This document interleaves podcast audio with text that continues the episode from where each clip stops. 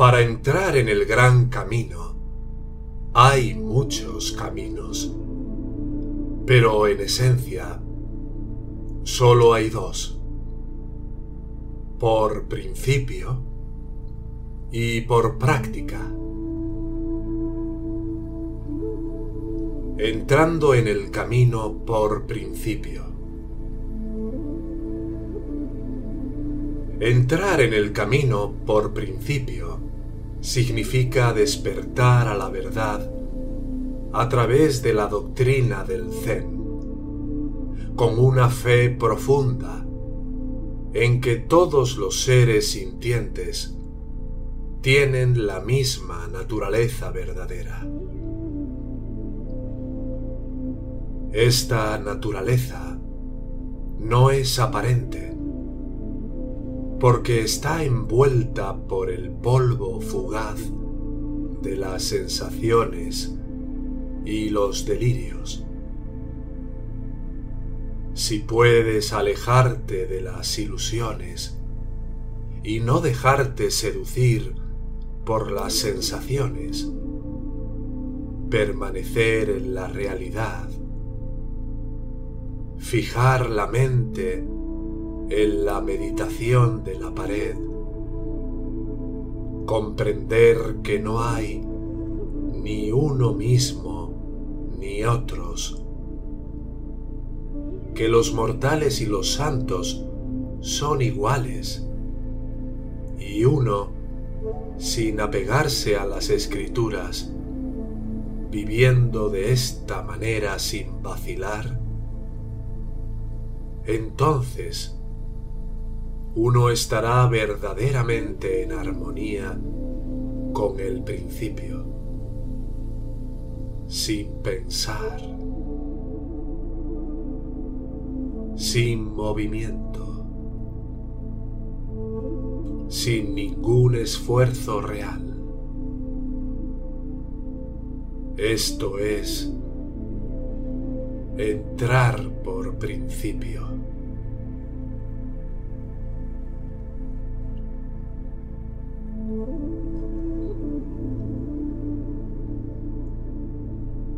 Entrar por práctica.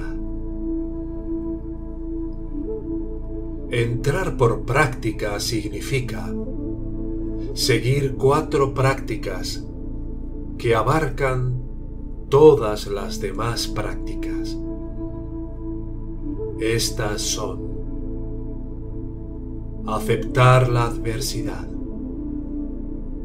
adaptarse a las condiciones, no buscar nada, y actuar de acuerdo con el Dharma.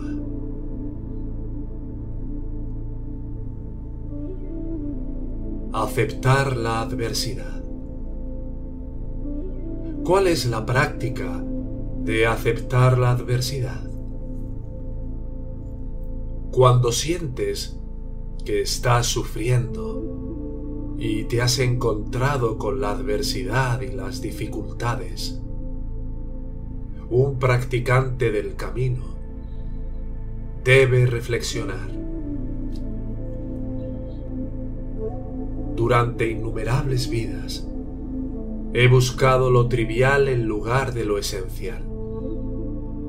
He vagado errante por todas las esferas de la existencia. He creado tanta animosidad y odio. Lastimé y dañé a otros sin cesar aunque ahora no he hecho nada malo que yo pueda ver. Estoy cosechando las consecuencias kármicas de transgresiones pasadas.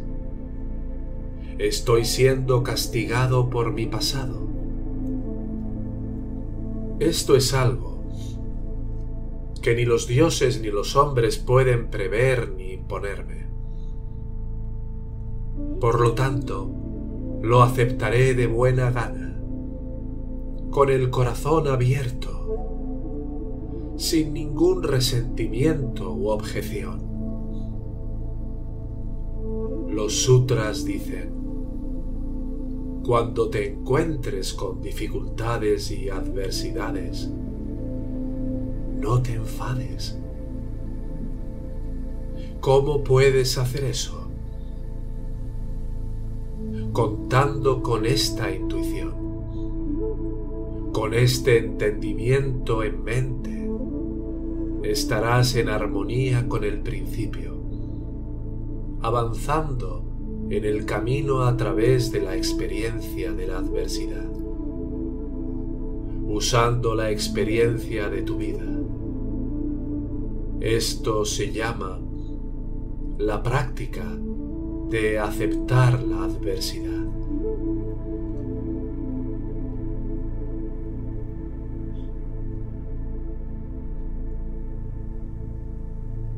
Segunda práctica. Adaptarse a las condiciones.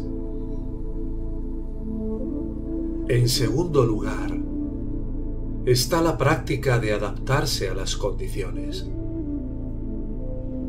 Los seres sintientes no tienen un yo, siendo dirigidos por condiciones kármicas.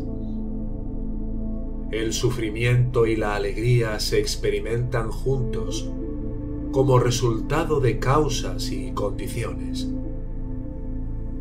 Si has sido bendecido por alguna gran recompensa, como la fama o la fortuna, sepa que esto se debe a una semilla plantada en el pasado. Cualquier forma de recompensa, bendición u honor es consecuencia de causas y condiciones pasadas. Cuando esas condiciones cambien, estas bendiciones terminarán. Entonces, ¿qué habrá para estar alegre? Saborea la experiencia, pero no te aferres, sabiendo que el éxito y el fracaso dependen de una miriada de condiciones. La mente ni gana ni pierde, permaneciendo impasible ante los vientos de la alegría. Esto es estar en armonía con el camino. Por eso, se llama la práctica de adaptarse a las condiciones.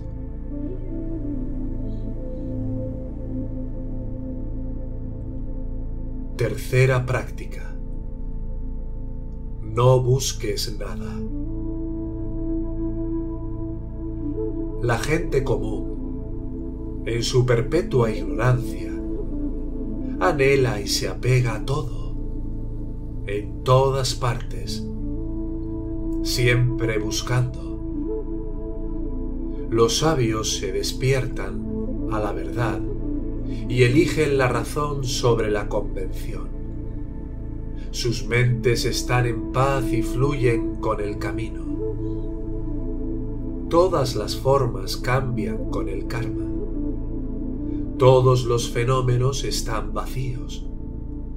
Por lo tanto, no hay nada que desear el placer y el dolor siempre se suceden. Este largo viaje en el triple reino es como vivir en una casa en llamas. Tener un cuerpo es experimentar dukkha, sufrimiento. ¿Cómo puede alguien alcanzar la paz? Aquellos que entienden esto practican el desapego de todas las cosas mundanas y dejan de imaginar o buscar cualquier cosa. Los sutras dicen, buscar es sufrir, no buscar nada es felicidad. Cuando no buscas nada, verdaderamente sigues el camino. Esta es la práctica de no buscar nada. Cuarta práctica. Actuar de acuerdo con el Dharma. El principio de pureza intrínseca es el Dharma. Según este principio, todas las formas y características están vacías, sin contaminación ni apego, sin uno mismo ni los demás. El sutra dice, en el Dharma no hay seres sintientes, porque está libre de las impurezas de los seres sintientes. En el Dharma no hay yo, porque está libre de las impurezas del yo. Cuando los sabios creen y entienden este principio, están obligados a actuar de acuerdo con el Dharma. No hay tacañería en el Dharma, por lo que los sabios practican la entrega del cuerpo, la vida y las posesiones con una mente libre de vacilaciones, sin arrepentimiento, sin la vanidad del dador, el obsequio o el receptor, y sin parcialidad ni apego. Y para eliminar la impureza, enseñan a otros pero sin apegarse a la forma. Por lo tanto, a través de su propia práctica, pueden ayudar a otros y glorificar el camino de la iluminación. Y como con la caridad también practicas las otras virtudes. Pero mientras practican las seis perfecciones para eliminar el engaño, no practican nada en absoluto. Esto es lo que significa practicar el Dharma.